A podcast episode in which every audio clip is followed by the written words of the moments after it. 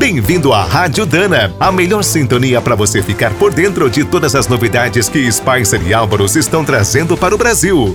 Os eixos diferenciais são projetados para durar centenas de milhares de quilômetros, mas um ponto é fundamental: a lubrificação. Para rodar tranquilo, o primeiro passo é seguir o manual do veículo. Não arrisque usando um óleo barato ou estendendo as trocas. Também é importante consertar os vazamentos, inclusive os pequenos. Além de danificar o eixo, podem afetar os freios e causar incêndios. Em alguns caminhões, vemos pequenos furos nos cubos que alertam para o problema.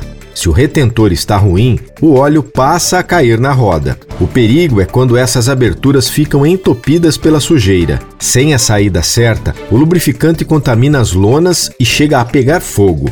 Na hora de trocar as juntas e os retentores do diferencial, é preciso deixar tudo bem limpo e usar as ferramentas especiais na montagem.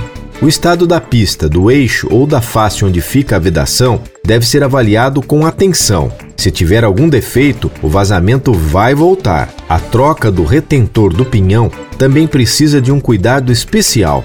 Depois da manutenção, confira se o contato com a coroa não mudou. Para fazer um serviço perfeito, outra dica é visitar o site spicer.com.br.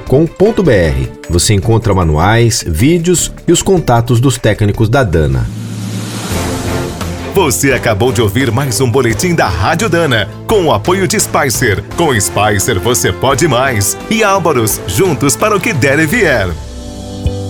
Na hora de escolher as melhores peças para linha leve ou pesada, não fique na dúvida. É Dana? Então manda!